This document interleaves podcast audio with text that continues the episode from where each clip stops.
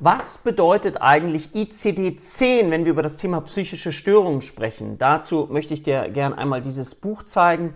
Du siehst es hier. Und zwar handelt es sich um ein Klassifikationssystem. Das ist ein Buch, was von der WHO rausgegeben wurde. Und in diesem Buch ICD-10 stehen erstmal alle Krankheitsbilder mit drin. Aber es gibt ein Kapitel, das Kapitel F. Das beschäftigt sich mit den psychischen Störungen und der Beschreibung von psychischen Störungen. Wir wissen ja, ein Symptom macht noch nie ein Syndrom aus. Also ein Symptom bedeutet nicht, dass ich zum Beispiel eine depressive Episode habe, aber kommen eine bestimmte Anzahl von Symptomen zusammen, die über einen bestimmten Zeitraum, beispielsweise in Form von zwei Wochen verlaufen, dann können wir zum Beispiel über eine depressive Episode sprechen. Und damit wir alle über das Gleiche sprechen, brauchen wir eine Art Vereinheitlichung, nämlich durch ein Klassifikationssystem, wo das dann geordnet ist. Und das ist dann das ICD-10, die neue Version ist dann das ICD-11.